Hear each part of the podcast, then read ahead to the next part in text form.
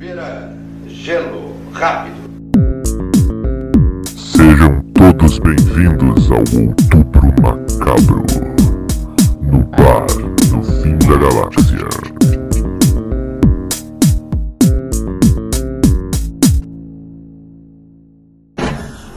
Estamos abertos.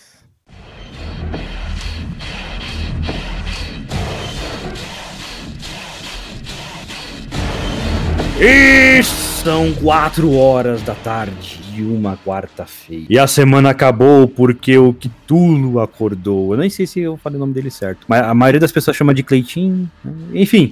e começa mais um BFG, o nosso bar no fim da galáxia. Eu sou o Renan e hoje estou aqui com a minha seita. Do lado esquerdo, começando com ele, sempre ele, o nosso Leozinho, com essas suas madeixas. Né, sedosas. Ah, ele tá falando a... ele tá falando a língua de Riley. É, na verdade, eu engasguei, engasguei com a cerveja que o Chimira trouxe aqui. Ah, então tá bom.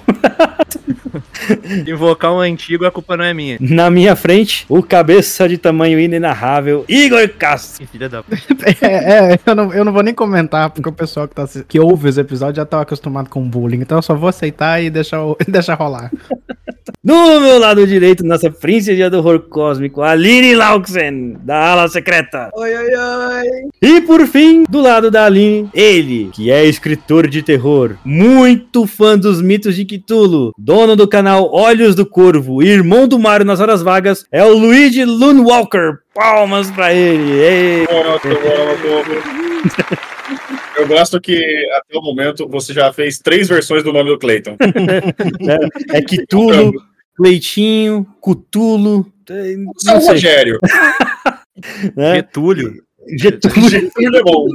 Setúbal.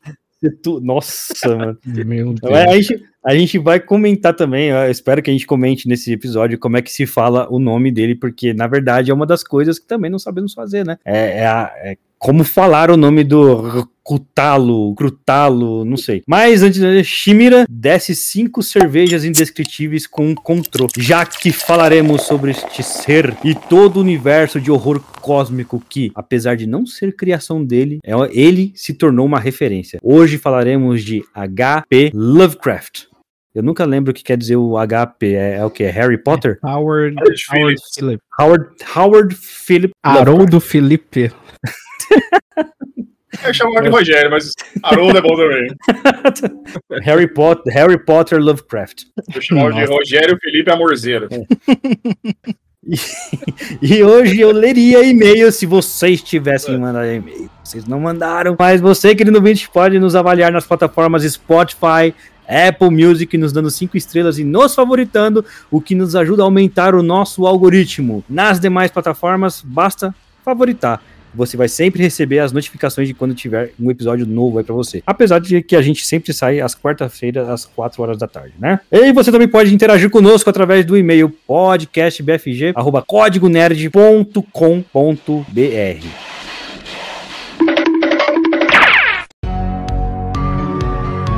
E chegou o Outubro Macabro, Leozinho. Durante esse mês, faremos episódios especiais de terror. É, isso aí. Teremos episódios especiais com temas voltados pro horror, pro sobrenatural e pra tudo que há mais de sinistro no mundo. E nós não estamos sozinhos nessa aí, né, Renan? Pô, mas peraí, sobrenatural, velho? Caramba, não, não estamos sozinhos nessa. O BFG está unido com a Lini Laugsen da Ala Secreta e o time do Código Nerd. Olha só que da hora, velho. Então, acesse o canal da Aline para acompanhar os vídeos, acesse o CN para ler os textos e ouça os episódios do BFG. E claro, você pode participar do Outubro Macabro. Como é que faz, Leozinho? Como é que faz isso daí? Cara, é barbada, como eu diria aqui no Rio Grande do Sul, é facinho, easy peasy. É só mandar um e-mail para podcastbfg.códigonerd.com.br Se quiser falar sobre os episódios, né? Quando a gente vai soltar os episódios, se quiser conversar sobre isso com a gente. E não se esqueçam também de mandar o e-mail com o seu relato do sobrenatural, com o seu conto, seja ele real ou fictício, com uma história daquilo que você vivenciou, ou enfim. Pra aí a gente lê no, aqui no BFG no dia 31 de outubro, no nosso episódio especial. E, claro, né? Manda até o dia 20 de outubro, que é a data limite. Se mandar depois, vai ficar de fora. É isso aí, mano. E dito isso, bora pra pauta, Leozinho.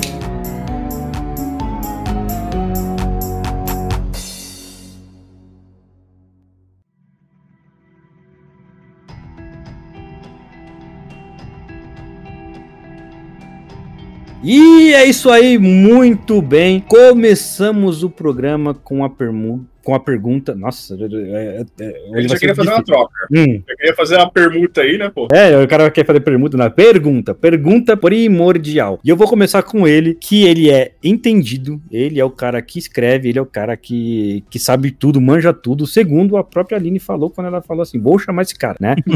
Ô Luigi, Mande. quem foi Harry Potter Lovecraft? Harry Potter Lovecraft foi um garoto órfão aí, que foi salvo por um gigante, né, levado até a casa de uns tios insuportáveis, E virou um bruxo. virou um bruxo. Se parar pra pensar, a história do Lovecraft não é tão diferente. Ia comentar isso, qualquer semelhança é pura coincidência mesmo. Caraca, velho. É, E tem, um começo muito parecido, o Lovecraft. Ele é pautado por desgraça desde seu nascimento, né? Uhum. O pai dele faleceu muito cedo, ele foi morar na casa do avô, que acabou indicando muita literatura pra ele, ele já lia e escrevia desde os três anos de idade. O cara compunha poesia com métrica e formação aos três anos, cara. Começa aí a denotar o mau caratismo de um é ser humano. Exatamente, porque esse cara não é normal mesmo, não. Cara, ele não tem nada de normal, pra começar. Ele Uhum. tinha poiquilotermia, ele tinha a temperatura natural dele era de um corpo morto. O cara era naturalmente uma aberração. Nossa Mas o. Lovecraft, ele era um escritor muito desconhecido. O que dá Uhum. pra dizer dele é que ele era um cara completamente desconhecido e ele é extremamente arrogante, além de outros defeitos e falhas de caráter. Uhum. Mas ele lia muito e ele se tornou escritor porque ele fez críticas feias, críticas muito grandes a autores que publicavam em revistas pulp da época e aí retornaram pra ele com faz melhor.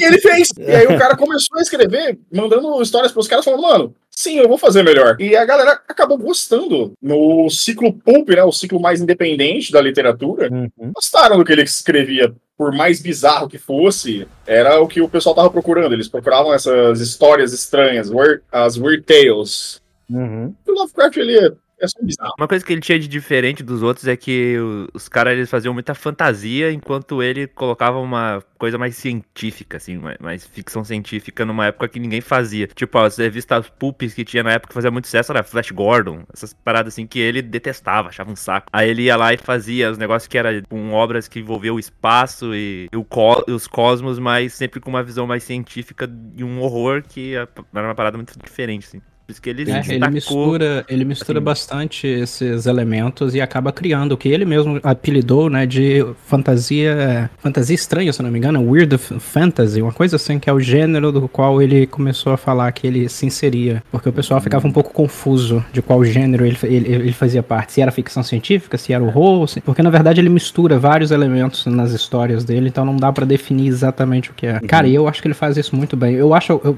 tem alguns contos deles que eu acho mais chatinhos, mas ele faz horror com ficção científica maestralmente. Uhum. É, ah, antes da gente até começar, a gente já falou, foi falado bastante coisa aqui, coisa inclusive que eu nem sabia. A gente, eu tava conversando com o Leozinho, quando a gente conversou sobre a pauta, e com o Igor também, inclusive, não vai ter como a gente é, separar o joio do trigo. E essa é, uma aqui expressão é de impossível. essa, essa é uma expressão de idoso. Porque assim, o que Lovecraft era da, da, da, pró- do próprio, da própria índole dele acabou sendo topim, né? Acabou sendo a base, na verdade, para ele poder criar todo o universo que ele criou. E Uhum. isso, isso é ruim, mas ao mesmo tempo acaba sendo bom. Eu não sei como é que a gente pode falar que, que isso, mas assim, acaba sendo bom, porque todo o conceito dele, que ele era eh, racista, que ele era xenofóbico, o que mais, Ozinho? Ele era racista, xenofóbico, Luigi? Antissemita. O que você quiser de ruim, você É, pode dizer que ele joga, joga, joga algum anti e ele era. É importante a gente ver essas coisas pra gente não, rep- não repetir, sabe? A gente olha pro Uhum. passado e tenta melhorar o futuro, que é Sim. basicamente a premissa do que a ficção científica propõe. Mas Sim. é isso aí, o Lovecraft ele era um, um cara extremamente xenofóbico e racista e tudo mais, mas essas, esse era uma coisa que ele tinha mais medo do que, do que nojo, assim, por isso que ele Uhum. comentava bastante. Isso. Né, que, É. que era tudo errado, que não devia existir. Principalmente outras religiões que não era cristã, apesar de que ele era ateu, né? Mas Uhum. qualquer outra religião que existia, ele, né, ele criticava, dizia que era, que era coisa errada, tipo ciganos principalmente. Tem uma passagem dele que contam sobre o Lovecraft, é que ele chegou a receber cartas da Ku Klux Klan falando pra ele parar de falar deles, que a fama dele tava fazendo eles ficarem mal na fita. Como se eles já não fossem mal na fita, né? Mas Pensa que quão ruim o cara era então, né, cara? Não, eu sou louco. É. É, é porque, então, e por que que eu falo isso? Porque, assim, é, como a gente vai, a gente vai falar sobre, sobre isso um pouquinho, né? E apesar, hoje em dia, a gente já tem essa, essa ojeriza quando, quando se referem a... tem- existem escritores aí que estão que tão em, em evidência, né? Que também tem um HP aí no meio, e que tá, dando- e que tá dando muita polêmica. Só que a gente consegue entender que, que o, o- a publicação dela, o livro da pessoa, né, é uma coisa e as opiniões dela são outras. Então a gente não vai, a gente não entrou nesse meio quando a gente falou, por exemplo, de Harry Potter. Mas nesse caso específico, não tem jeito, porque com- ele criou exatamente isso tudo para poder corporificar, se é que isso é possível, ou então, é, é, como é que eu posso falar? Contilizar, essa, essa palavra não existe, mas colocar em contos, né? Colocar em contos o que ele sentia de medo, Uhum. né?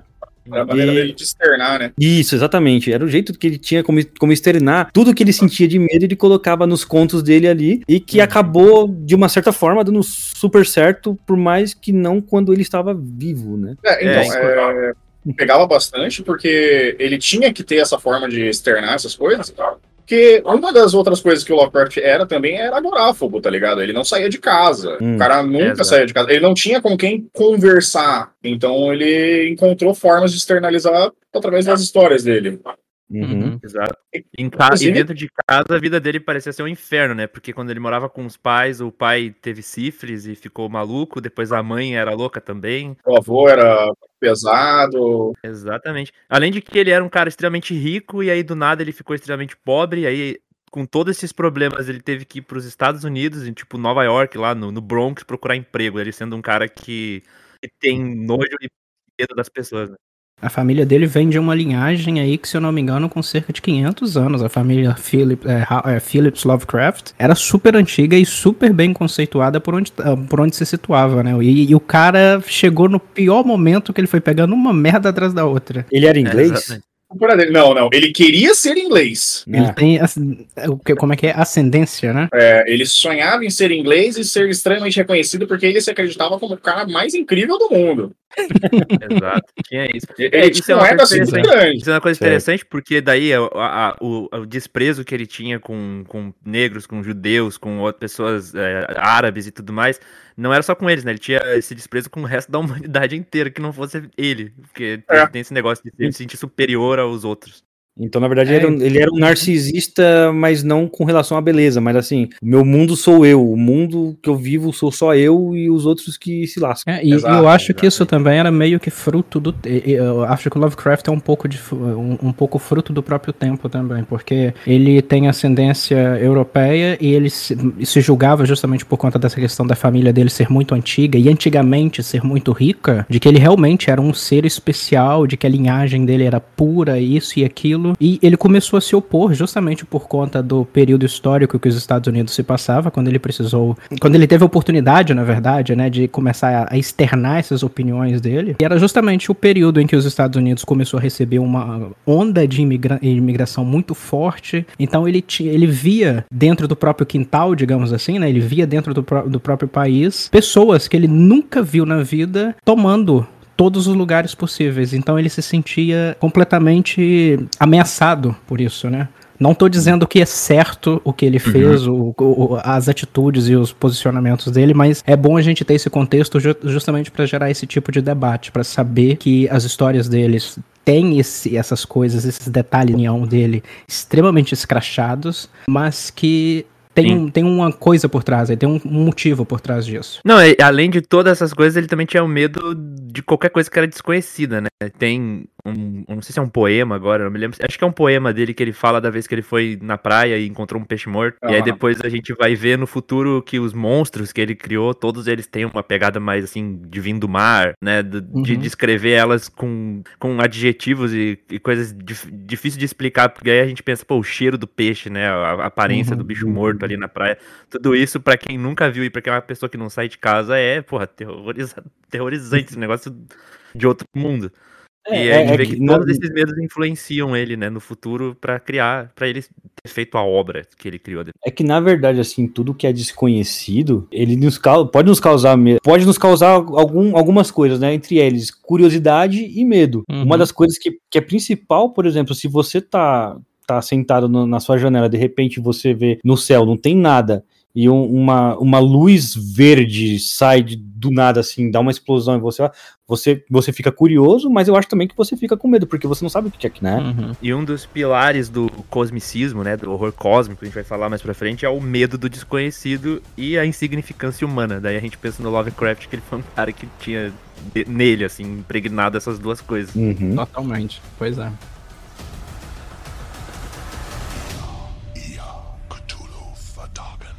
Ya, ya, Cthulhu Fatagan. Ya, ya, Cthulhu Fatagan.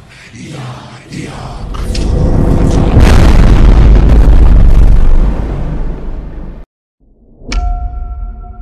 Ele mesmo ele sendo polêmico, como que ele faz sucesso mesmo depois de tanto tempo? O que que, o que, que fez a gente sair dessa, dessa situação de que ele é uma pessoa que ele é racista, e ainda mais nos tempos de hoje que tá cada vez mais assim, mas parece que o horror cósmico tá sendo, é, é, tá vindo com muito mais força. O que que faz as pessoas é, é, simplesmente gostarem do horror cósmico, mas ao mesmo tempo, porque é isso que eu vejo, na- nas conversas que a gente tem ah, no- nos WhatsApp da vida, né, na comunidade do, do Código Nerd, que se você não faz parte, você tá perdendo muita coisa lá, ah, já teve uma discussão a respeito disso, falando inclusive que as pessoas realmente têm ojeriza com o escritor, mas adoram todo o conceito de horror cósmico que, como, como eu falei no, no começo, não foi que ele criou, mas é, é, que ele desenvolveu, né? É, ele se tornou, ele se tornou o maior nome, né? Eu acho Hum. que tem duas coisas. A primeira é que ele morreu e não ganhou um centavo com tudo que ele criou. tipo, ele não ganhou Isso é importante.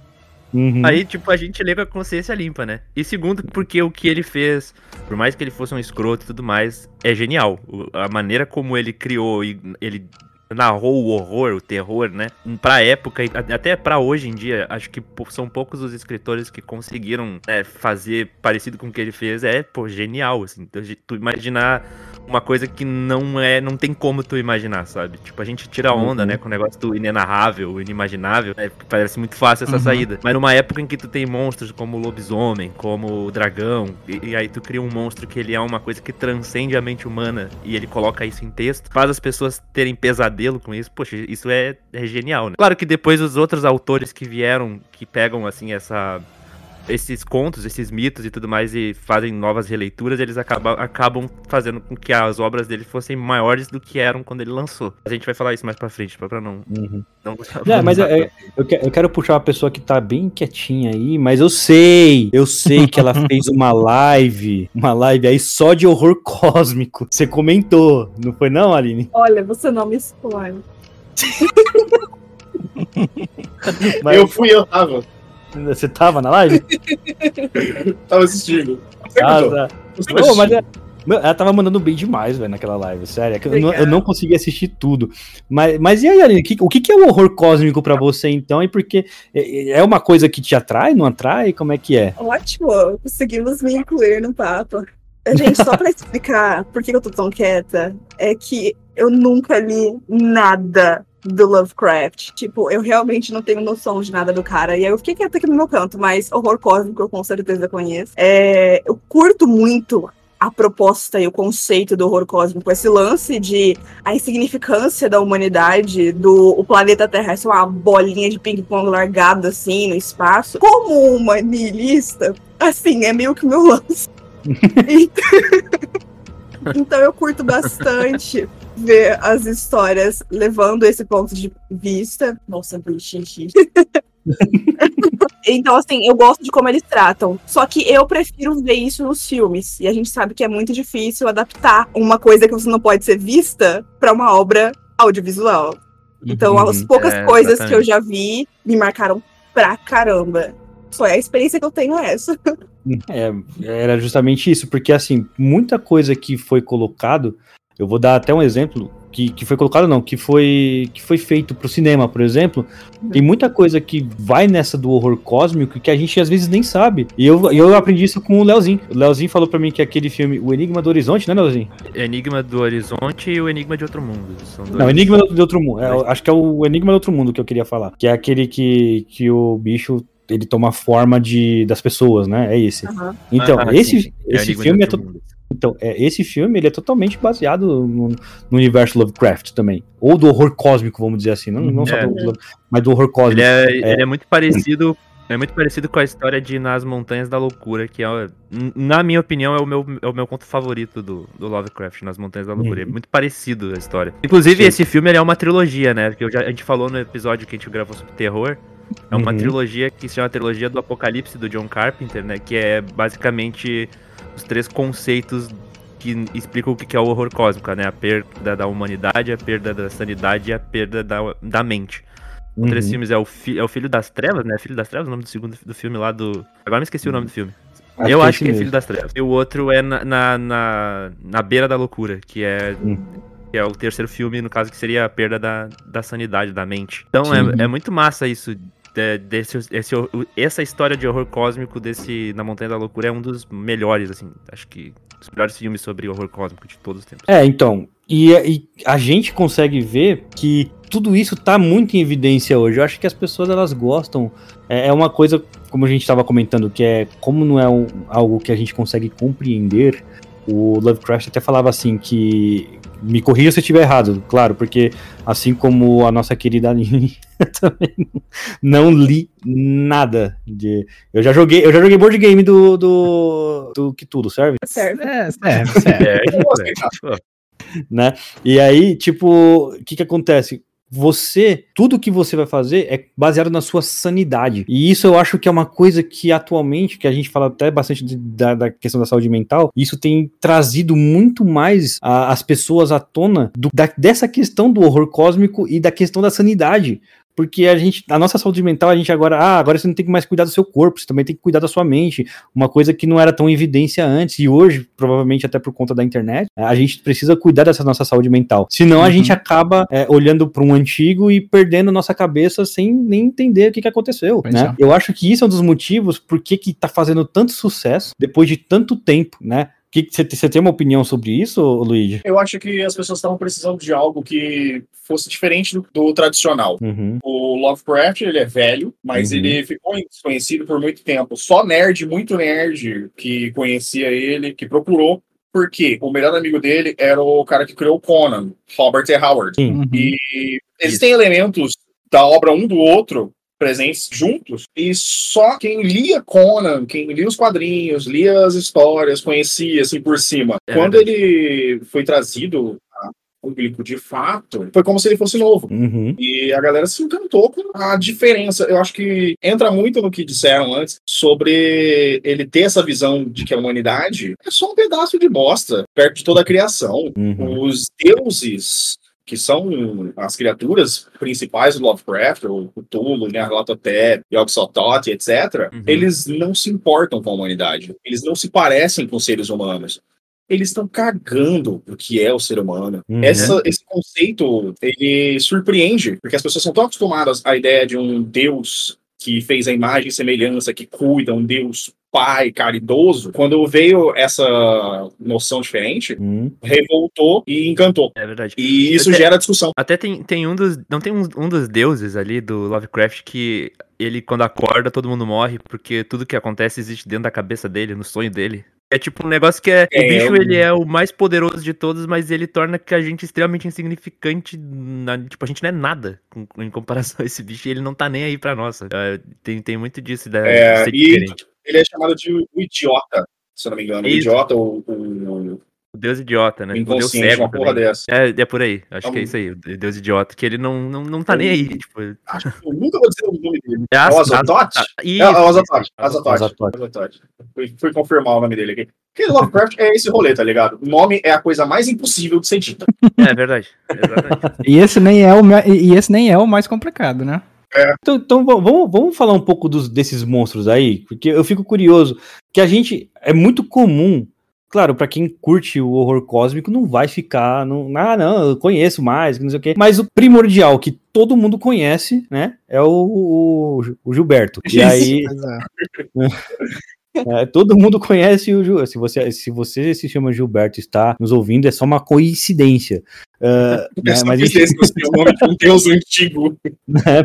você sabe, co- porque falam assim que, eu não sei, falaram que para você poder dizer o nome dele como se fosse da garganta, é um, é, ele é ine, como é que é, é e como quando você não consegue falar, Indescritível, sei lá. Inenarrável. é como se fosse indescritível, né? Ah, Não, quando você não consegue, você não consegue, na verdade, você não consegue falar o nome, Invocalizável. Essa- invocalizável. Acabei de inventar essa palavra. Mas deu certo, mas deu certo, é invocalizável, né? Não, mas- mas... assim, quem chama de é o hum, Eu, eu acho que é o, o Cthulhu.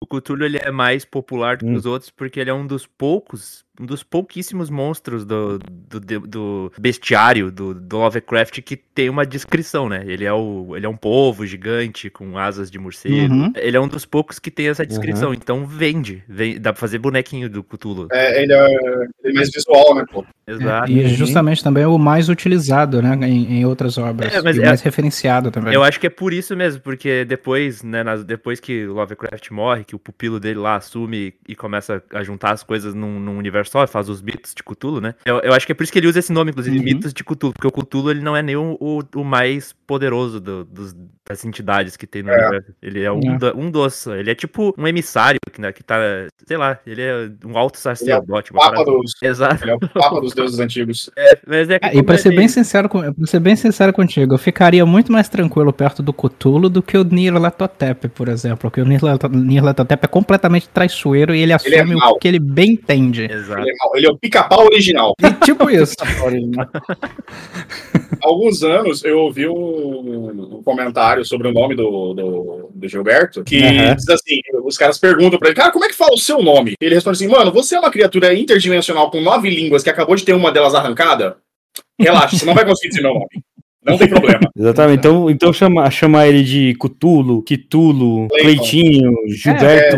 É, É, a que você real é que quiser. a intenção, a intenção do autor é essa mesmo, deixar o pessoal questionar sobre a, sobre a forma de dizer os nomes, as frases, o- as coisas que ele inventou. Não dá mesmo pra falar. Também- Também tem uma coisa, na verdade, é que torna-se mais propenso a não ser dito certo, porque as histórias do Lovecraft são sempre sobre pessoas que estão contando a história do que aconteceu. Em geral, ele trabalha bastante com a primeira pessoa nas narrativas. Uhum. E eu não lembro qual obra fala. Pode ser o chamado de Cthulhu, mas pode ser qualquer outra delas. Mas quando você pronuncia o nome dele corretamente ou escreve direito, certinho, significa que ele está cada vez mais próximo da sua alma, do seu ser. Então você se torna mais fácil de ser dominado por ele. Uhum. Pode Verdade. ser também um subterfúgio narrativo de a gente não saber como falar para não ser uma das vítimas da Uhum. seita de Cthulhu. Exatamente. Uhum. É, Isso, é- isso é legal porque a gente tá aqui arriscando, né? Daqui a pouco a gente fala certo e acabou o podcast pra sempre.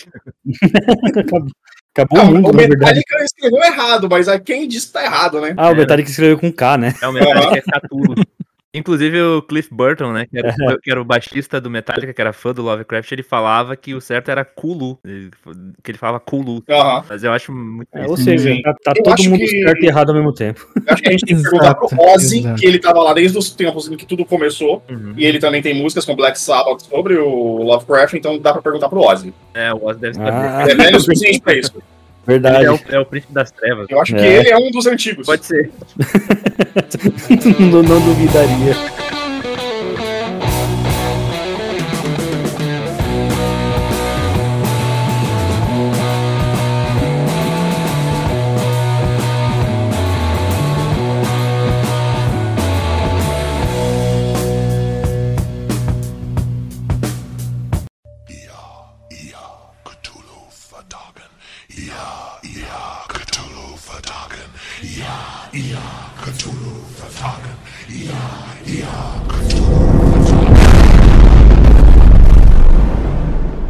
Temos alguns aqui, então, que é, por exemplo, o Cthulhu, Cthulhu, Rorô, né? Ele é o mais. É, é o que tá mais em evidência, todo mundo conhece. Uhum. Mas fala, vem com algum aí. O, o Igor já falou do Nyarlathotep, É, né? a gente já falou do Nyarlathotep, é. A gente fala- já falamos do Azatoth também, mas assim, não a fundo, como a gente tava falando agora. Mas, por exemplo, tem algum que você leu, ô Igor, e te chama muito a atenção, além desses que a gente já falou? Cara, eu gosto bastante do, do Dagon também, o, da, o, da, ou Dagon, Dagon, Dagon é legal. Justamente porque o Dagon, ele, ele é de fato uma deidade, não é? De uma. Como é que é? Qual é? Cimério? Aham. Ele é do Conan. Uhum. Exato, é, um de- é, o, é o deus, deus peixe, né? Que habita as profundezas. Eu curto Isso. Bastante a ideia. Mas ele não é um dos antigos, É, né? O Dagon. Não, não, ele não é um dos Uhum. antigos. Mas o, o dos antigos mesmo, pra mim, é só o, é só o, o Chuchuco. É, mas o, o Dagon é legal, mas o conto do Dagon eu vou. é, talvez eu vou ser polêmico aqui. Eu acho o conto do Dagon chato pra caramba. Sei lá, muito longo. Mas o Dagon, sim, é um, é um bicho maneiríssimo. Tem depois, tem depois a, a- a influência do, do Dagon no conto A Sombra de Innsmouth, Uhum. eu acho. Que é quando eles contam sobre os profundos. Mas o, Da- o Dagon, por exemplo, ele é um dos, um dos únicos que não é tão inenarrável assim, né? Porque É, é o mais simples, pra Porque falar a tem- verdade. ele- de todos ele tem que uma tão forma bem humanoide, se eu não tô enganado. Uhum. É, ele é, como se fo- ele é como se fosse um sereio. 200 metros de altura. Ah, tá, né, tô tranquilo. pois é, mas cara, tem muita, tem muita coisa bizarra no, no lore de, do- dos antigos. É, Tem o, o Shub-Nigurato, o, o Yogg-Sothoth, esse nome é É muito. É engraçado falar, né? Fala três vezes rápido. Não, não, até dá pra falar é, Shub Nigurá. Mas, cara, é, é, se você puxar aí na internet, a- nosso querido ouvinte se puxar, é um, é uma sketch mais esquisita do que a outra, né? Uhum. E isso por. É, Dá uma olhada em. Yog Sothoth. As artes que tem dele é porque ele é descrito como um, um grupo de esferas oculares. Ele tinha um beholder ao contrário. Ah, tá. Uma bola de carne com vários olhos nas pontas. Ele é vários olhos com passos de carne pra tudo que é lado. Quem tá, quem tá atento à descrição angelical aí sabe a É. referência. né? Que, ah, que teve aí há, há um, tempo, a- um tempo atrás aí que, que vazou uma, umas sketches dos anjos, né? Que eram, É. que eram uns bichos assim, todos cheios de olho e tudo mais, e que estavam falando que era Uhum. a descrição mais próxima da Bíblia. E tá aí, ó. Né? O cara fez um- uma descrição de um bicho que é, é um beholder ao contrário. Boa, gostei. gostei desse, desse daí. Cara, é- e é sinistro, porque ele, ele sim, o, o Yog Sothoth, ele é um, um dos antigos também, né? Hum, Uhum. eu acho Não? que não, na verdade. Ele tem ligação com os antigos. Hum. Eu acho que ele é o primeiro descendente dos antigos. Yogg-Sothoth, ele é, é- ele, é- ele tem, ele tem, ele é filho, uma coisa assim? Acho que ele é o primeiro descendente dos antigos. É a primeira Ah. criação deles. Exatamente, ele é o filho, ele é o filho da, é o filho das brumas, filho da Azothoth. Hum, mas assim, ele é mais ou menos uma coisa igual que. Porque muita gente, como a gente sempre fala, tava falando aqui, né? Ah, o Kitulo. Todo mundo vê Kitulo. Todo mundo fala do Kitulo. Mas o Kitulo, dentro desse universo, é, é- é o mais tonto, vamos dizer assim. Não, Tonto não. Talvez, talvez, talvez ele seja são, ele seja o, o, o- o ponto de partida É, ele, ele é o mais, ele é o mais. da sanidade, Ele é o da sanidade grande da anúncio do apocalipse, né? O apocalipse. É. psicológico. É. Ah, então ele, como, ele é como se fosse um arauto, É, no vamos dizer assim. que Ele é o arauto dos deuses. Isso, no momento que É. o Cthulhu acordar, a desgraça vai começar. Mas ele não vai ser o causador da desgraça, entendeu? Ele é o que vai avisar da desgraça, Entendi. parada assim. Ele é mais o alto sacerdote mesmo. Uhum. Existe, um- é, existe uma história que o Lovecraft ele ia começar o despertar de cultura. Ele- Não sei se ele chegou a escrever, mas ia realmente acabar com tudo. Era o despertar Uhum. Clayton. Tem uma, tem uma HQ. Imagina o nome Tem uma HQ brasileira da Script Editora, nossos amigos aí, né, Igor? E eles. Que é o Despertar, o nome da Uhum. HQ, que é mais ou menos isso aí. O Cthulhu acorda e o- as pessoas começam a enlouquecer, viram meio que zumbis, assim e tal. Aí o, o mundo Ah, começa a acabar. Quero, quero ler isso daí. O mundo começa a acabar a partir daí. Tem da, tem da editora Draco também, uma que foi feita em 2016. Bem, bem, bem legal ela. Essa eu cheguei a ler, eu gostei do que o pessoal fez. Era uma antologia, a galera fez um trabalho bem legal. Uhum. Eu puxei aqui na internet, Hum. enquanto a gente conversava, e aí dando aí os devidos créditos ao pessoal do, da Legião dos Heróis, que eles fizeram aí os monstros cósmicos mais aterrorizantes já criados pelo autor, né? Ah. Qual autor? O Lovecraft, Sim. né? Que é o que a gente tá falando. Ah, e, e, cara, eu vou, eu vou falando aqui, e depois a gente pode até comentar, mas assim, de primeiro eles colocam o Cthulhu, Inclusive, eles colocaram uma imagem bem, bem feia, velho, do Cthulhu, que eu nunca vi na vida. Deve ter bem mais, eu não sei quantos mais ele criou, mas esses aqui são os mais icônicos. Então, o Cthulhu, né, com uma foto bem sinistra aqui, o Dagon, Uhum. o Yog Sothoth, Rastur, né, ele é o meio-irmão de Cthulhu, inclusive, né, É ele, foi, o Rei de Amarelo. ele é filho de Yog Sothoth, inclusive. É, pois é, é, igual o Luigi comentou aí, é uma, é uma referência ao Rei de Amarelo. Hum, o que faz sentido, né? A Shub-Niggurath, o Tsatogwa, o Azathoth, né? Que esse daí é o, é o cara que reina sobre o tempo e o espaço. O Nyarlathotep, que qualquer semelhança com o Alien é uma mera coincidência, né? Geiger. O Guatanato, Guatanotoa e o Ran Tegot. Cara, é, é um mais feio que o outro. Bichinho bonito, né? Rapaz, o- Cara, presta Hum. atenção no Yogi Sopote, essa arte que eles botaram. uhum. Parece uma porrada de ova de aranha. Sim. É, então, imagina, imagina um bicho desse voando no, no espaço, né? Lá, lá no, no universo, e indo de um lado pro outro, cara. Agora, a, a Shub Nigura, ela ser uma deusa da fertilidade, tira toda a minha vontade de viver. Porque, porque é muito feia, velho. É um negócio sinistro. Ela parece um louva-a-Deus nessa. Isso, exatamente. Exatamente. É, um, é perfeito. Eu defini descrição perfeita, né? E o Rastor parece uma diva pop. Ele tá bonito e o nome dele Tá. é mais fácil. É, Pelo menos, né? pela três vezes acontece alguma coisa com o Rastor. Vocês pronunciaram todos esses nomes em voz alta. Eu acho que vocês ativaram algum soldado invernal por aí. Uma boa. Ah, Ja, ja, Cthulhu Verdagen. Ja, ja, Cthulhu Verdagen. Ja, ja,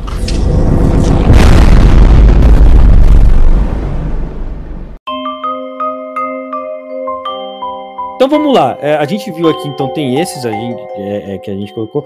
E quais são esses contos? Porque assim, é uma coisa que a gente deveria, deveria falar, pelo que eu tô entendendo, né? Quais são o- os contos mais famosos do, do Lovecraft? E como é que ele, ele, ele mandava pra revista, mas ele também escrevia muita carta também, né? Ele é o cara que mais escreveu cartas no planeta. Nossa, bota muita carta nisso, viu? Porque foram mais, que, que se tem conhecimento, mais de 100 mil Caralho, cartas 100 trocadas. mil cartas. E a gente não tá falando de cartinhas de uma Não. página, não. Tinha, era, pa- era cartas que ele mandava textos pra trocar ideias com o pessoal, ou seja, era cartas de 5, 6, 8 Imagina, páginas, o que sabe? O que cara- Eu imagino quanto que esse cara Imagino não que esse cara não seria chato no Twitter hoje em dia, né? Ele encheu o saco o tempo inteiro.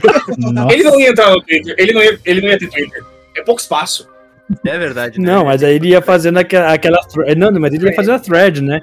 Que aí coloca o, o mais lá no Twitter e ia, fa- e escrevendo. Nossa. Eu fico até imaginando que parece que, com todo respeito às religiões aí, o cara que é espírita, que ele coloca a mão assim e começa a escrever, né? Ele coloca a mão assim na, na, na testa e começa a escrever. Ele devia fazer algo parecido, velho, porque não é possível. 100 mil cartas, velho. Cara, o que, o que me impressiona, sabe o que é? É que ele produzia os, o- os conteúdos. Ele trabalhou também durante muito tempo como ghostwriter, até, até se aventurar, né, com, com os contos, com- assinando com o próprio nome. Aham.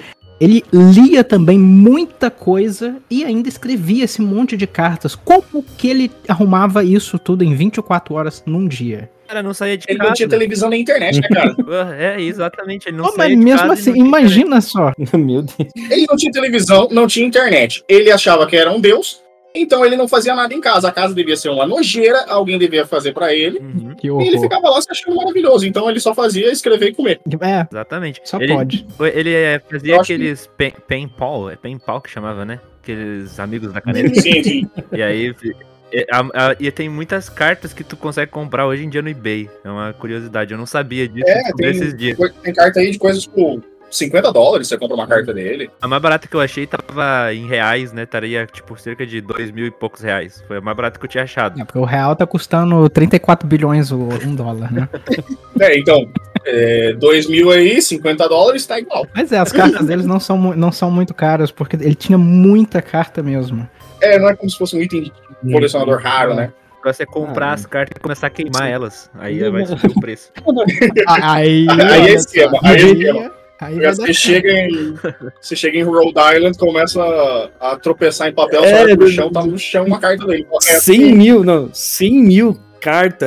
É, é capaz de eu achar um- uma carta dele aqui na rua já já, velho. Porque, cara. É por isso que ele nunca viveu financeiramente bem, gastava o dinheiro dele todo em papel e tinta.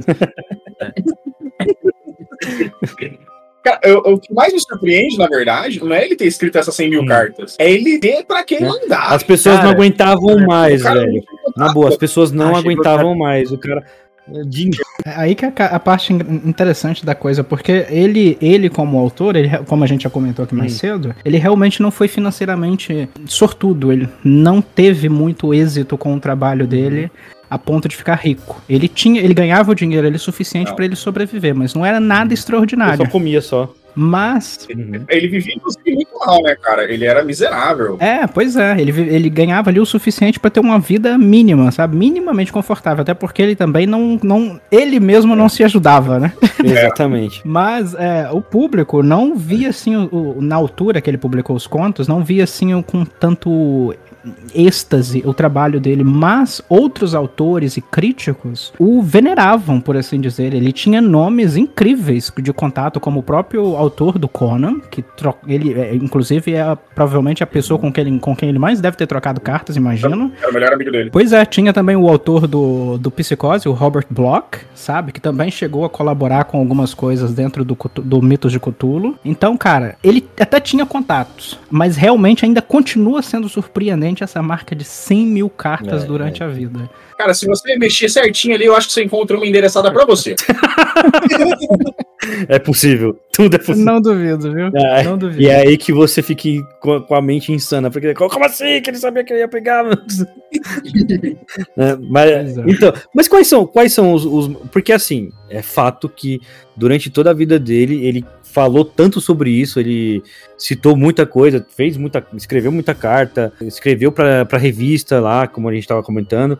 Mas é, só teve uma obra dele que foi publicada em livro enquanto ele ainda era vivo, que é A Sombra em Innsmouth. E, me- e mesmo assim não deve ter Isso. feito sucesso a ponto dele, dele poder se enterrar num caixão de ouro. Mas quais são, tirando esse, quais são os que, os que ficaram muito famosos? É, logo, logo depois da morte dele, ele publicou, ele, entre aspas, né, publicou um conto, deixa eu puxar aqui o, o nome dele que eu tinha me esquecido, Entre as Paredes de Hum. Logo depois da morte dele, esse conto foi publicado, porque na verdade esse conto foi feito em coautoria com uma Uhum. outra pessoa. Ele não pretendia publicar, mas o- ele, aí o- ele bateu as botas, a outra pessoa falou: Vamos sim, Vou aproveitar. E publicou. Acho que eu quero. Vamos sim, e publicou. E esse conto, inclusive, é super legal, porque ele se passa em Vênus. A humanidade explora. um- eh, a humanidade tá atrás de uns cristais que só existem em Vênus. E existem os seres venusianos. Esse, esse conto é totalmente ficção científica. Total sci-fi. Só que a, a humanidade fica o tempo todo subjugando as criaturas venezi, Ven- eh, Venus- Venezuelanas, venezuelanas. Venezuelanas. Venezuelanas é foda, né?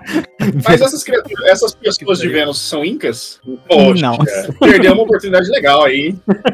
Ele, a, a humanidade fica o tempo todo subjugando essas criaturas de lá, então.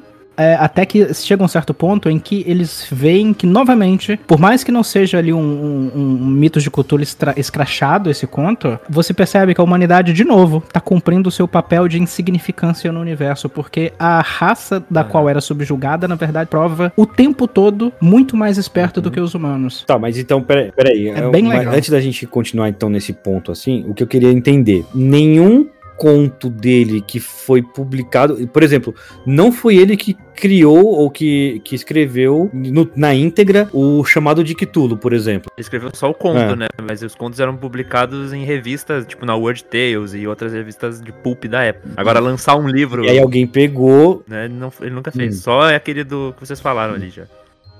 a sombra, a sombra em Innsmouth. Mas assim, é, foi alguém que pegou, igual aconteceu com Tolkien, né? Quando Tolkien não conseguiu lançar, foi o filho dele lá, pegou todos, o, todos os, as cartas, tudo que ele escreveu. Ele tinha a mina de ouro na mão, né, cara? É isso, Isso. que ele tinha. Exatamente. Então, Quando ele, quando ele morreu, o Robert Barlow, que era amigo bem próximo dele também, ficou responsável pelo. É que assim, uhum. é que assim, na verdade, foi uma questão de oportunidade ali. Quem pegasse, pegasse. Porque o Total, Lovecraft, é, ele não tinha direito de nada do que ele tinha produzido. Porque ele não patenteou. Então, ele, Uhum. É, não, como ele publicava em revista, Pulp, da época, o contrato dele não existia. Ah, Era uma troca de, de favores, basicamente. O cara falou, não, escreve aqui pra mim e te dou dinheiro. Mas não tinha acordo nenhum sobre direito autoral. Uhum. Quando acabou, quando ele morreu, ficou livre pra quem quisesse mexer. É por isso que, se você vê hoje no Brasil, por exemplo, qualquer editora pode ter Lovecraft. Uhum, Entendi, Não tem, não tem um dono. exatamente. entendi. É, eu tô, eu tô com. Eu tô ali, graças ao Igor, que, que me ajudou a comprar, porque ele me, me indicou a compra desse daqui. Eu tenho a versão da Dark Side, que é lindíssima, do chamado de Cthulhu. É? O quadrinho. Não, não, o É livro. o, não, é o Medo Clássico. Medo Clássico. Isso, é isso né, mesmo, o é isso seu? mesmo, do clássico volume 1. É que eles lançaram o quadrinho. Lindíssimas essas edições. Hum, aliás, Eles lançaram um quadrinho esse bem grande, bem bonito, bem feito. Um abraço aí para pro pessoal da Dark, da Dark Side, que sempre faz aí um, um- tem um trabalho de edição na- nas capas lindíssimo, né? E, cara, é- Uhum. e, e assim, eu não parei para ler ainda, porque eu tenho certeza que, que eu vou. Quando eu começar a ler esse Ficar livro. maluco? Não, é, também. É, mas eu- quando eu começar a ler esse livro, eu vou ficar, vou ficar um bom tempo lendo ele, porque me falaram que é uma leitura difícil. De... Cara, faz o seguinte: É. faz a teoria de Garland Poe. Tira um dia, lê um conto, Aham. depois volta em uma semana. Ah, É. tá. Até, até você entender. até absorver. É, é- é- o bom de conto é isso, tá ligado? Você lê Uhum. um, você vai levando. Lê ele numa sentada, um conto, Aham. depois vai. Entendi. Falando nos contos dele, assim, dos mais famosos, que a gente já falou aí do chamado Cthulhu, a gente já falou do Dagon, a gente já falou da Montanha das Loucuras. Acho que um que é, assim, que pôs muito sucesso, de- claro que depois que ele morreu, é a cor que caiu do espaço. Que eu acho que é até um dos Hum. melhores, né? Que é um negócio sinistro, assim, tu imaginar uma cor que não existe e essa cor começa a deixar todo mundo doido. a cor. Cara, é, é o exercício de dificuldade máxima, né? Pensa numa cor nova. Exato. É, você não e, consegue. E, e pior é que tem um filme lá com o Nicolas Cage que, é, que o filme é bom pra caramba. Eu gosto do filme, pelo menos. Tem um filme, tem um quadrinho Eu também, que eu acho que é da script. Uhum. É, e a cor que caiu do espaço é, É. um dos contos mais famosos. Cara, dele. eu gosto. Uhum. é, Eu gosto muito, igual eu eu sou do da turma do Leozinho também, eu gosto demais de Nas Montanhas da Loucura. Mas pra mim, os dois contos que mais me impressionam, pra falar a verdade, é A Cor que Caiu no Espaço e a música de Eric Esse é um Zan. dos meus Cara, preferidos muito também. Porque são, são os dois que são os dois que te coloca como parte da história mesmo, porque você tenta realmente sentir o que, que tá acontecendo ali, porque a música é uma música completamente indescritível. Você fica, que raios é essa música? E a cor do que caiu no espaço é a mesma. Caiu do, do espaço é a mesma coisa. Você fica, mas caçamba de cor é, É porque essa? você, Como é assim, possível? eu vou pensar numa cor que não existe. Aí você, sei lá, é um- a primeira cor que vem na sua cabeça, um, um azul celeste, sabe? Mas Preto claro. é- preto, preto claro. Pô, preto claro agora é cinza, É. né? Ou um branco escuro. Branco escuro. Cinza violeta. Ah, olha aí, tá, ah, já tá começando. Ô, ô, Aline, eu tô, tô desconfiado que o Luigi tem aí já um pé na loucura já. É, eu, um, um beck. Chafurdando ela, amigo. Eu chafurdo, eu nado, eu me banho. Ah, normal, é isso aí. É assim que gente. Aliás, aproveitando, aproveitando que a gente tá falando de A Cor que Caiu no Espaço aqui, puxando a Aline pra conversa de novo, é, tu chegou a assistir a Cor que Caiu no Espaço recentemente? Eu vou confessar esse pecado aí. Não vi, não. É do, Nicolas, é do Nicolas Cara, Cage. filmaço, hein? se não, se não tô enganado, tá na, na Prime, né? Acho que tá. Deve. Não lembro onde é que Tava ele lá. tá, mas é, é- é capaz que ele tá em Eu algum um streaming em si. Hum. Um outro conto que eu acho maneiríssimo é o da Casa da Bruxa lá. Porque tem um. que ele cria um ângulo inenarrável, que é um ângulo Aham. impossível. Cara, eu acho Ah. esse conto muito massa. Quando eu li a primeira vez, eu, eu fiquei. Cara, como assim um É ângulo o- que não é. existe que leva pra um portal pra outra dimensão, né? O portal da. da- das- Aliás, se você aí, é, ouvinte curioso, que quer saber o que é um ângulo não euclidiano, dá uma pesquisada no YouTube, que tem uns vídeos muito bacanas do pessoal fazendo, simulando o que seria um ângulo não euclidiano, que ele não respeita as leis euclidianas. É bem legal. Olha eu- só. É que é que liga pro, Dá pro pra ter uma- Euclides, né, cara? Ninguém liga pro Euclides. É, Cara, eu, particularmente, eu sou mais lado B do Lovecraft. Eu gosto muito do conto A Coisa na Soleira da Porta. Hum. Ah, isso eu não conheço. Eu não vejo, Hum. eu não vejo quase ninguém falando sobre ele, cara. O cara conta sobre uma bruxa que seduz o melhor amigo dele e ele começa o conto falando: "Eu matei meu melhor amigo, Nossa. mas eu não matei meu melhor amigo". E eu vou contar pra vocês por quê. uhum.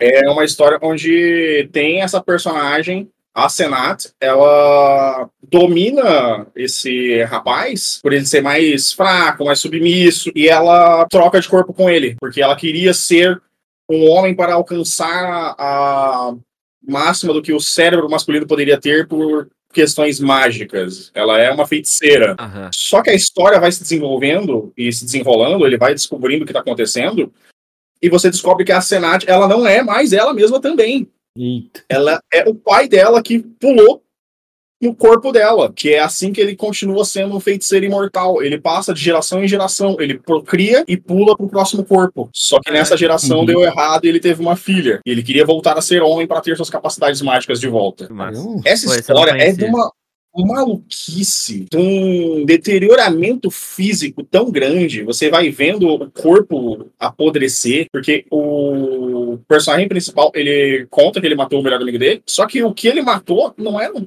fisicamente humano, era um corpo em decomposição já. Caraca, que Uhum. massa. Cara. Nossa, Cara, tem outro conto também que é bem legal, que é do é o Debaixo das Pirâmides, que, se eu não me engano, inclusive a Script, a editora Script também tem uma HQ que adapta esse conto, que é bem legal é. também, que é um conto, é um conto do Lovecraft com o Harry Houdini. Pra quem tá familiarizado aí, o Houdini, o mágico, o ilusionista. Nossa. Olha só. Eles se juntaram pra fazer esse conto em, em- a, a pedido da, da Weird Tales. Esse, ele se passa completamente no Egito, envolvendo um ilusionista, no caso, prova- imagino que seja um alter ego do, do Houdini, e mostra um culto extremamente antigo, um culto de Ions, em que an- é, antigas divindades e antigos reis, antigos faraós do Egito estavam envolvidos desde o início, ou seja, mostrando ali que a questão envolvendo o árabe louco, Nyarlathotep, enfim, toda aquela, toda aquela leva de coisas, de inspirações árabes do Lovecraft, teve o seu berço ali no Egito, debaixo das pirâmides. É interessante, hein? É, Isso é bom, hein? Cara, o Isso é Árabe bom. Louco também é uma, é uma narrativa muito boa. A Sim. criação do Necronomicon. Isso que Cara, eu ia falar. é- Esse, esse é, esse é da hora porque ele traz o Necronômico, né? Acho que. Esse é das pirâmides também tinha Uhum. Né? Não, ele não Eu tem, não. Ele tem, mas, tem- mas tem outras coisas que faz alguma.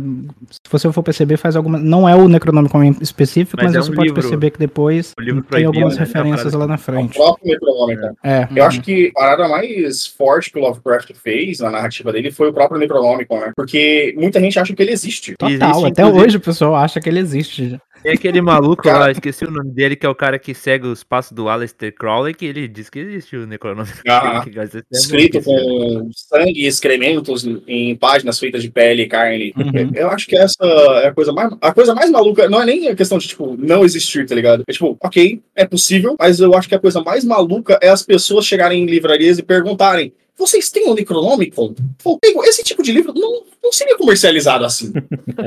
Ele vai fazer uma Xerox. Né? É. É, isso, isso remete.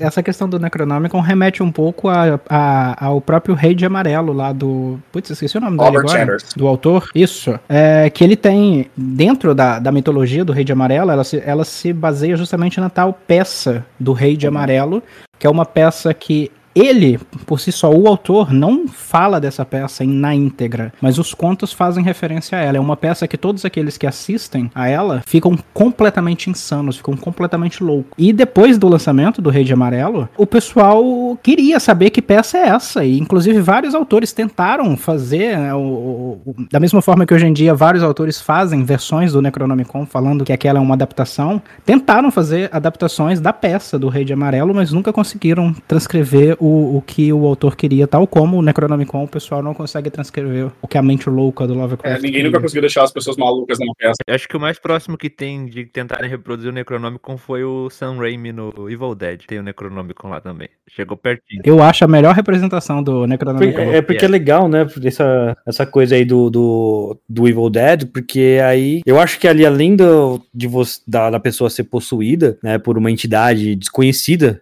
Né? Eu, eu acho que até no 2 Uhum. tem, tem um. É muito, é muito Lovecraftiano aquela. Quando mostra aquele o, o ser que tá na floresta, né? Mas é, é, realmente essa representação de como funciona a questão da sanidade também, eu achei muito, muito bacana como eles fizeram isso no, no, no Evil Dead mesmo. É muito legal. Fato interessante. Eu, É, eu tava aqui pesquisando agora, que eu fiquei, cara, eu lembro de ver um- uma coisa, eu fui confirmar. Sabia que o Necronomicon já apareceu em Sexta-feira 13? Ah, mentira. Parte 9. Ah, Nossa senhora.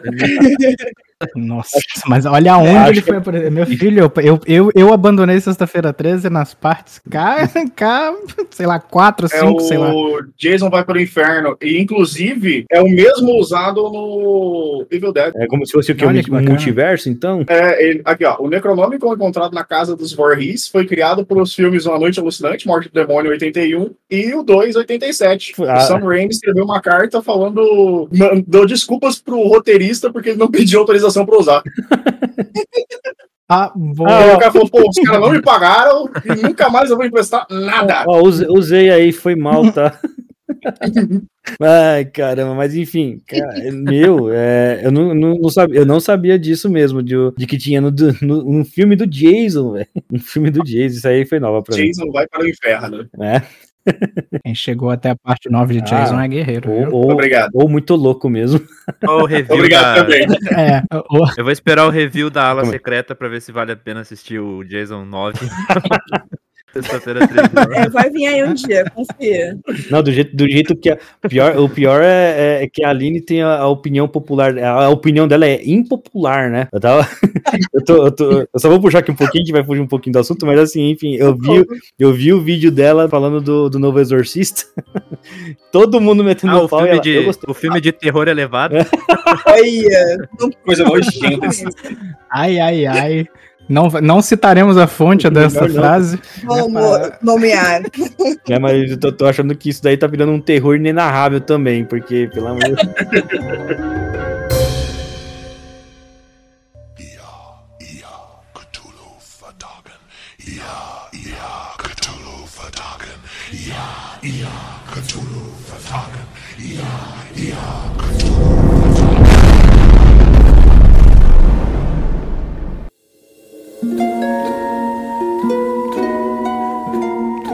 Cara, agora, mas assim, eu acho interessante porque a gente já viu, como eu falei, como eu falei anteriormente, nós já vimos filmes que são baseados no Lovecraft, já vimos, tem livros também. é, teve uma toda uma, uma série que infelizmente parece que foi cancelada porque eu não assisti, mas falaram que é muito boa, pelo menos os dois primeiros episódios, que é o Lovecraft County, que o próprio nome já faz, né? Nossa, Já fala, muito boa mesmo. Tá, tá na Prime essa daí? Ela é do não, ela é HBO da Max. HBO. Ah. Mas ela não foi cancelada, na verdade. É que ela é baseada no livro e só tem um livro. Então. E o livro tá acabou, né? Uhum. Acabou.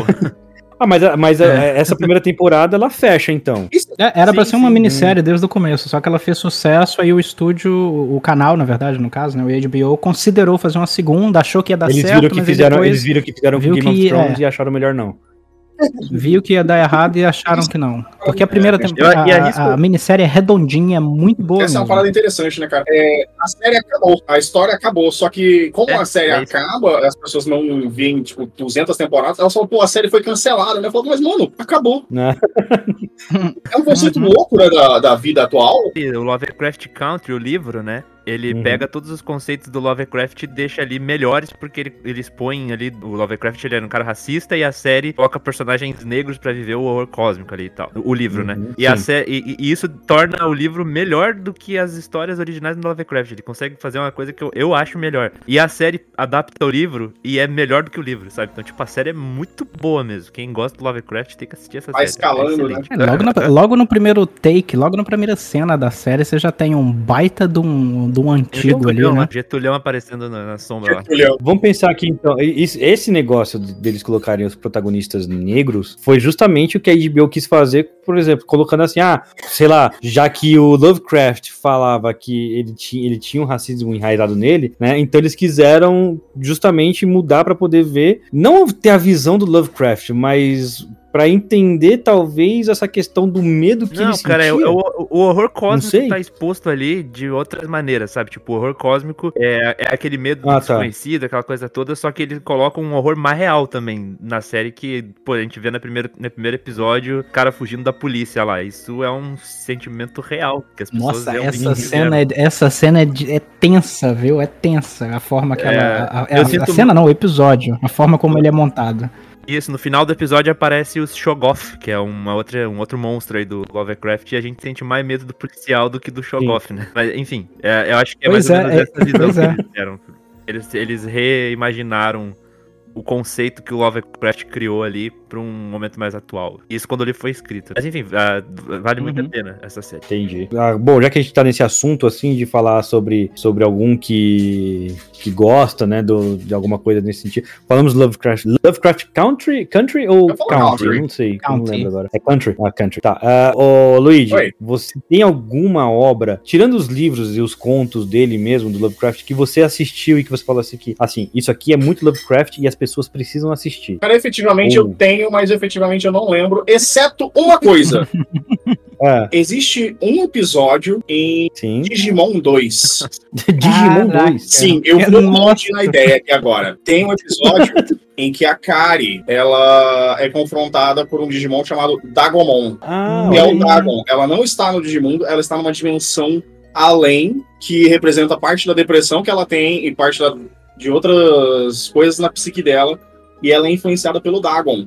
Foi um episódio que foi feito e o roteirista, se eu não me engano, ele foi demitido depois disso. É mesmo? Uhum. Completa e total referências a Lovecraft. Interessante, o, o, o, roteirista foi demitido por conta disso, mas passou, né? É. Passou. Não eu acho que a galera que era responsável não tinha visto, tá ligado? Foi produzido o episódio É. e viram o que aconteceu e falaram, mano, demite esse cara, velho. É treta. Prova- é, provavelmente eles não. Que, eles olharam assim e falaram assim: ah, o, o pessoal que, que, lan, que lançou, né? Ah, tá legal o episódio, lança. E aí eles não, não, não, não tiveram noção da implicação que tinha. Uhum. Eu, assim, eh, tem um, um jogo, não sei se vocês já viram, que chama Call of Cthulhu. Sim, Uhum. é, é o Inclusive, filme do. É, é o, é o jogo. É o jogo do, do conto mesmo, do, do, do livro, né? de- que é o chamado de Cthulhu. Cara, Eu já ouvi Cthulhu- dizer que esse jogo dá uma amenizada muito forte no, nas questões raciais, nas questões. É, ele não- ele, ele do- do trabalha com Lovecraft, outro é isso? Ele trabalha com outras coisas, ele trabalha diretamente, ele não, ele não entra na- na- nas questões raciais mesmo, não entra. O que ele entra é realmente no horror cósmico, igual o Leozinho falou, falou O da. mesmo, né? Uhum. Isso, o Leozinho falou aí pra gente do, do, do Lovecraft Country, Country, que é um- uma coisa de horror, de monstro, parece monstro, parece um Shogoth, por exemplo, nesse jogo também. E eu garanto pra vocês, quem tem possibilidade de jogar, jogue. Ele é, ele é um jogo da geração até passada, eh, nem, não, peraí, Xbox 360, assim, sabe? Então, ele é um jogo que ele, que ele se baseia drasticamente num- numa investigação policial, Uhum. né, que tem um, um- um detetive que tá ali é, já meio des- desacreditado, tudo, e ele vai fazer, eu não lembro muito a história agora, porque faz muito tempo que eu comecei a Uma jogar, eu moça não tá terminei. porque- desaparecida, ela foi assassinada, coisa do tipo, ele vai até uma ilha. Eu tava jogando Isso, que ele, Eu tava ele, jogando. que ele- acho que até Innsmouth, no, ali, ilha, não lembro agora, ou se é, não, não é Arkham, é, é Innsmouth, se Esse jogo, Renan, esse jogo não é o. Não é Dark Corners. Dark Corners of the Earth, uma coisa assim. Não, é esse? não, é outro. Não, não Ah, é, tá. não, é outro, É, não, é outro. O Dark Corners é mais Não, antigo. é, o Dark Corners eu me lembro dele no Hum. PlayStation É, o 2. nome do jogo É o mesmo. É, o nome do jogo é literalmente é, o chamado de Cthulhu. É. Ele é literal, é. o, no- o nome literal dele é esse. Então, se você for encontrar até um cara que tá segurando uma lanterna, É assim, e ele vai, vai entrando, vai, vai cada vez mais indo ver. Ele tem contato ali com o, a seita, sabe? O pessoal que tá, que tá querendo trazer o, o Cthulhu de volta. Tá, cara, tá sensacional. Achei. O nome da ilha é Darkwater. Darkwater, né? Isso. Eu perguntei sobre essa questão da- do- das questões mais raciais e tudo mais do, do chamado de Cthulhu, justamente porque eu comecei a jogar o- eu, eu comecei a jogar esse jogo, mas eu acabei não avançando, porque eu percebi que ele tava um pouquinho diferente da história. Mas então, dá pra jogar de boa, o jogo é bacana, apesar dele meio que se afastar um pouquinho da história em si e tentar só levar o título e, e criar a própria história ali dentro do, do chamado de Cthulhu. Dá, dá pra jogar de boa. E eu digo isso porque teve, tem uma parte em que eu tenho que enfrentar um monstro. E eu parei nela. E todo, as pessoas que me conhecem sabem que eu sou cagão. E assim, mas o problema, eu, eu acho que o jogo ele me deixa muito nessa na vibe da insanidade. Uhum. E conforme você vai, é, é, a parte que eu tô e que eu não que eu parei de jogar, ela, ela, ela é uma parte assim que se você se esconde num armário, fica muito escuro. E aí nesse que fica muito escuro, você começa a ficar maluco. Entendeu? Então você não pode ficar muito tempo, você tem que sair, mas ao mesmo tempo que você sai do armário, é, você. O, o monstro tá andando pelo local. Porque você tem que pegar uma máscara lá, e na hora que, na hora que você olha pra uma pintura, né? é, não- pegar uma máscara não, você tem que ver uma pintura. Na hora que você olha pra essa pintura, o negócio, o, o bicho pega, literalmente. É, e, e aí, o monstro tá lá, você se esconde no armário, você não consegue ficar muito tempo no armário, você sai, se você andar muito rápido, o monstro te pega. Então, tipo, a questão não é que me deu medo, mas é porque tem uma aflição nisso, Uhum. porque você não sabe o que fazer, né? E aí você fica, o que, que eu faço? O que, que eu faço? Bate que eu faço? Aí- né? É isso, Um outro- exatamente. E aí, cara, Um outro jogo que tem uma vibe totalmente Lovecraftiana é o Bloodborne. Não sei se vocês já jogaram. O Renan sei que já jogou. O Bloodborne é um Total. Já joguei. Souls-like, né? E ele tem toda a vibe Lovecraftiana, até por causa dos deuses antigos que tem no jogo, é muito Uhum. foda. A- além de que os caras enlouquecem também, né? Quando, Uhum. quando encontram os, as entidades. Ah, e também tem o Dead Space, cara. Não sei se vocês já jogaram o Dead Space, principalmente o 2. O 2 que tu descobre lá, né? Que existe muito mais no universo além do que a gente imagina. O, o protagonista ele começa a ficar maluco da cabeça. O 3 ele dá uma, uma escorregada, mas o 1 e o 2 ele é muito Lovecraftiano. Eu acho esses dois jogos, Bloodborne e Dead Space, são os meus dois jogos com vibe Lovecraft preferido. Eu também gosto muito do, do, de um jogo do King Kong. Eu não sei se faz sentido isso. Mas tem um jogo do King Kong do PlayStation 2. Agora você tem minha atenção. O que que tá acontecendo? acho que o Leozinho mano, tá ficando maluco. Vai, vai, vai, vai, Explana, vai, por favor. Você tá, você tá colocando o nome eu do lado, Cara, né, tem cara? um jo- esse jogo do King Kong, que é na ilha lá e tal, até baseado no filme. E tem as seitas do que eles acreditam que o King Kong é um, é uma, é um deus, né? Uma entidade e tudo mais. E essas seitas, eles acreditam fielmente nisso e eles estão ficando cada vez mais. Eles começam a se tornar canibais e tem toda aquela coisa. Isso pra mim é bastante Lovecraftiano também. No jogo, principalmente. O jogo me passa mais a sensação. É, na verdade, é, um- um- é uma referência, vamos dizer assim. Porque não é porque existe ali um, um- um Não, universo não, Lovecraftiano, desse- mas Nenhum sim. desses jogos a que eu referência- falei são Lovecraftianos. Eles são, tipo, eles, Ah, eles- sim. eles têm Aham. coisas do Lovecraft, né? Eles, eles são baseados, inspirados, né? Bebem Aham. um pouquinho, né, da, É, inspiração. eles me passam a sensação. É, esse que eu falei, inclusive, é, essa- é, é coisa de sanidade. Você não tem saúde, na saúde física, é saúde mental, é, é sanidade.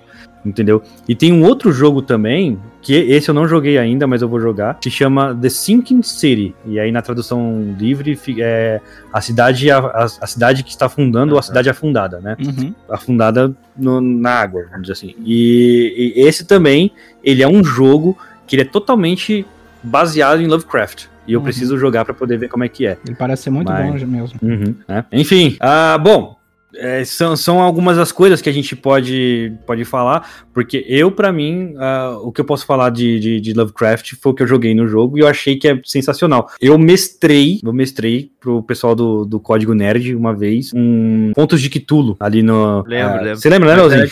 Me A convida, gente fez na época da peste negra. me convida, me convida. É, a gente. não, a gente- a gente convida. A questão, a questão é, é um dia voltar no, no, no jogo, né? Mas enfim. É, o que que acontece? A gente fez uma adaptação de D&D na época da peste e colocamos ali o... Isso aí foi ideia do Leozinho, tá? E colocamos ali o, a- o despertar do Cthulhu que tava próximo. Putz. então... Putz, me é, lembrei, mano, tá- me lembrei é, de é. uma coisa que tem. E é por Lovecraft. Hum. Ben 10. Ah, não é possível. Ben Ele tá 10. falando do Vilgax. Não, não, não o Vilgax. também o Vilgax. Os É. Cavaleiros Eternos. Nossa, verdade. Tem Ah, um não- arco não é. deles em Força Alienígena ou Supremacia Alien, que eles estão junto com o Jorge, o primeiro Cavaleiro Eterno, que é o São Jorge, Uhum. e ele tem uma missão de destruir uma criatura Lovecraftiana tal qual Cthulhu. Cara, lembrei disso. É completamente bem é Lovecraft Referências de desenho animado que existem na cabeça dessa pessoa. Eu tenho várias. Eu, eu, eu, eu, eu sou um pouco obcecado. Eu posso dizer isso não, mas... com prazer. Eu confirmo. Não, mas aí você, você pegar. a Aline confirma. Mas você pegar e falar assim, nossa, alguma coisa Lovecraft. Digimon, cara. Digimon 2. tem- Aí o cara. Você já esperando. Vai falar de Rick and Morty, né? Rick and Morty que tem Bastante. É, por exemplo. Não, É, des- Digimon 2. Desculpa, eu vou um pouco mais longe que as pessoas normais. Não, mas não, cara, sensacional, porque aí você, você acabou nos dando aí um, um, um exemplo que ninguém iria acreditar, né? Que ninguém. ou que passou despercebido, porque, tipo, por mais. Ah, o Dagomon, mas como é que a pessoa vai. Às vezes tem que tá, tem que estar muito ligado pra poder saber que, que era do, do Dagon, né? né? Uhum. Não, deixa eu ver. É, o nome, inclusive, da criatura que eles enfrentam em Ben 10 se chama Diagon. Hum. Saca Dia. essa criatura. Deixa eu ver se eu consigo. Aí, tô enviando Hum. a imagem dele. Ah, é, é o Kitulo. É o Kitulo, velho. É, Total. ele tem um total. culto que acreditam que ele é um deus chamado Esotéricos. Hum, nossa. Eles até confundem o Vilgax com esse cara. Cara, ah, tem, e tem também board games. Eu queria falar de board games. Board games que tem o Mansion of Madness, né? A mansão, a mansão da loucura. E tinha um outro que eu joguei também, porque assim, esse da a mansão da loucura, é, eu joguei, eu joguei com os amigos. A gente tava, a gente fez uma, uma missão, conseguimos passar. E aí quando a gente foi fazer a segunda, a gente não conseguiu passar. E tem uma, tem um, um, um monstro nesse, nesse, nesse board game que chama a Turba. Na verdade, não é um monstro, são vários, vários seres que estão meio que zumbificados, porque eu acho que eles estão já é, muito, muito loucos, né? Vamos dizer assim. Uhum. E, cara, eu morri ali porque a turba começou a passar por cima de mim e me chutar, velho. Eu ficava. Eu não conseguia levantar. Na hora que eu levantava pra tentar fugir, a turba vinha atrás de mim e. E, me, e acabava comigo. Mas, cara, é muito legal porque você vai montando a mansão dentro desse, desse jogo, né? Você vai colocando as peças e vai montando de acordo com que. vo- Ah, eu vou entrar em tal sala. Aí você vai e coloca qualquer sala que tem lá, porque quem vai te falar é o aplicativo. Muito legal. Fica aí a sugestão pra vocês poderem, para vocês poderem jogar. Cara, o, o lance Vale, vale de, bastante. de RPG e board game de Call of Cthulhu é que a gente sempre tem que morrer no final, né? A maioria, o objetivo final é, É. Não, morrer. o- o- mor- morrer é legal, cara. Mor- morrer acho que é um bom objetivo. Ficar vivo é que é foda, né, cara? Porque né, no mundo onde Cthulhu É. acordou, a gente tá sofrendo em desespero. Então, o objetivo final é chegar no final e morrer. A maioria dos board games tem isso. Uma vez, inclusive, eu tava jogando um board game de Call of Cthulhu com os amigos. E na regra do jogo dizia: o final do jogo vocês todos morrem. Aí a gente se olhou e falou: Cara, não vamos jogar essa merda, que a gente vai morrer no final. Pra que, pra que, que eu vou jogar?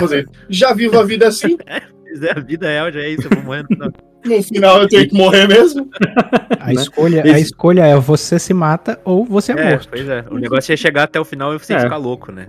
E morrer no final. De qualquer forma, vai morrer. É, basicamente. Tem outro jogo também que se chama Pandemic, Reino de Cthulhu. Esse também eu já joguei. Você encarna um detetive ou um...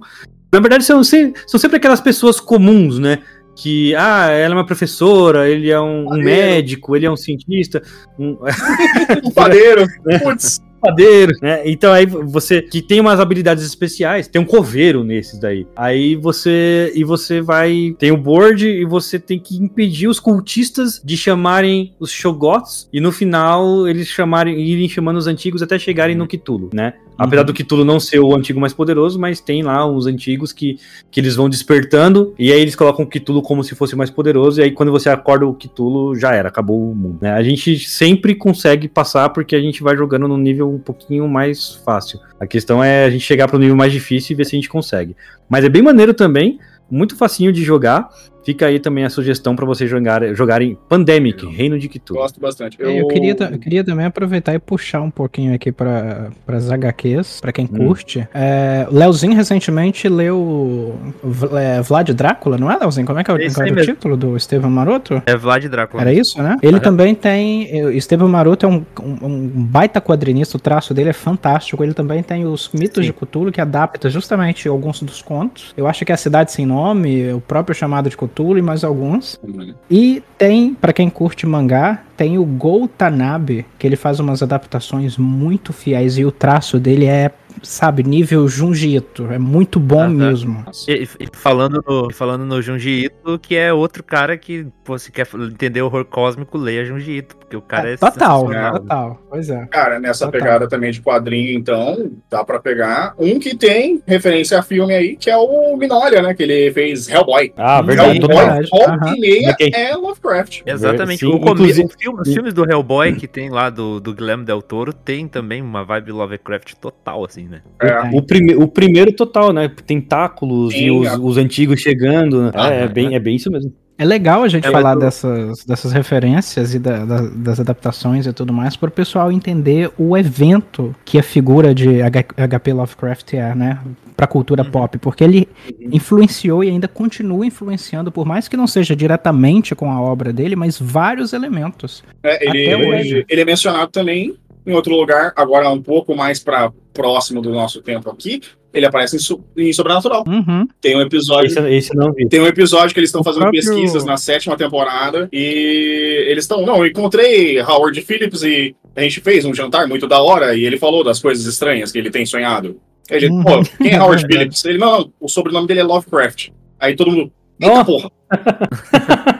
E não só o, o asilo mais famoso das, da- das HQs também é uma homenagem a Lovecraft, né? O asilo. Arkham. Mas Arkham, porque é a cidade, a cidade de Arkham, né? Exato, onde que se no- passa que boa tem- parte do- dos contos que se passam em cidades, né? Porque os contos eles passam em várias localidades. É, é, os mais famosos são Innsmouth, Arkham, tem também. Como é que é? Que começava com. Ah, não vou lembrar agora de todos. Mas no Pandemic tem lá, tem quatro.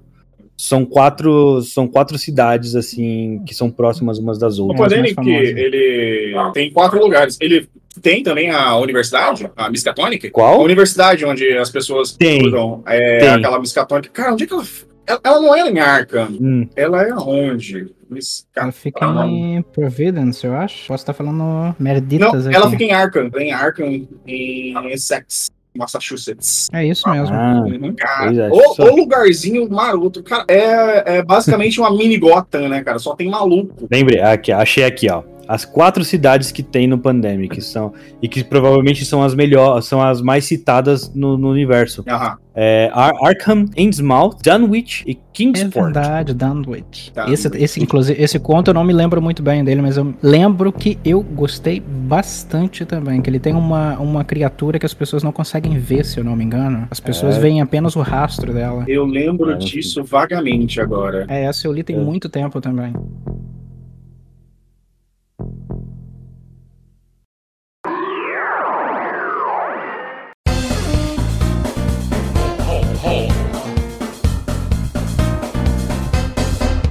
Gente, eu queria falar muito mais sobre isso, porque a, a gente vê que como que Lovecraft realmente tá dentro do nosso imaginário popular. Uhum. Como que, que a gente. Mas se for para poder falar de tudo, vai, vai ser muito mais comprido, né? É, e a gente só a gente só citou os contos aqui e as referências, né? Ele já, ele já fez poesia, ele fez muitos ensaios também sobre cultura, é, cultura pop, sobre literatura e tudo mais, porque ele, a gente já conversou, ele gosta de dar a opinião dele por cartas, então você, você já assume que ele também faria isso através de publicações específicas Pois é. para isso.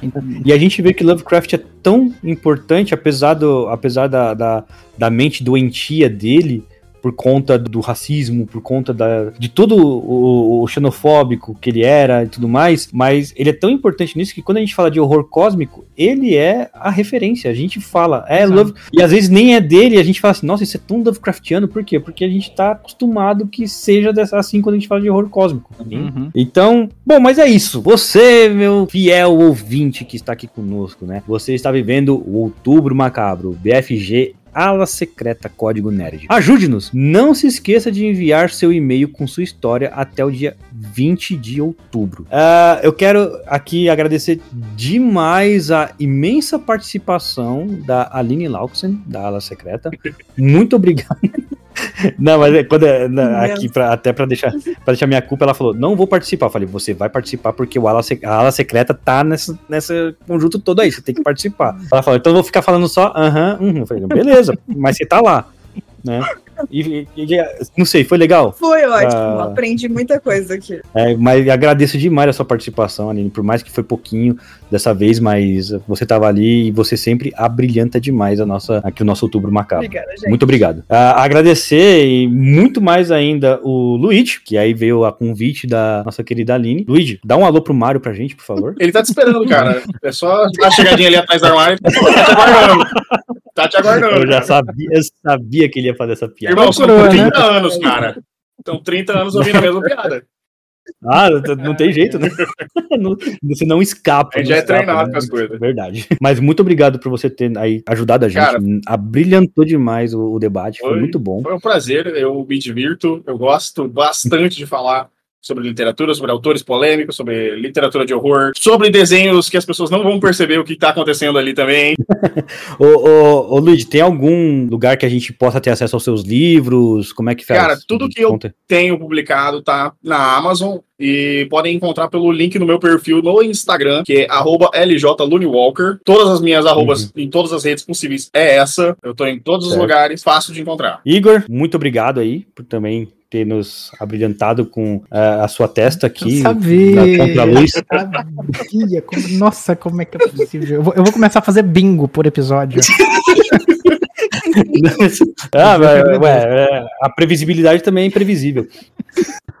É verdade. E Leozinho, sempre nós, tamo junto. Cara, você é, é o cara. É, só falta, só faltou bom. o Chimira ter servido mais aí pra nós, que serviu pouco. Cara, é, é- não, mas eu, eu tô- eu tô, tô vendo aqui um problema aqui, eu- mas eu já sei como, como resolver. Chimira tá na, tá na minha mira, você tá, tá lascado, Chimira.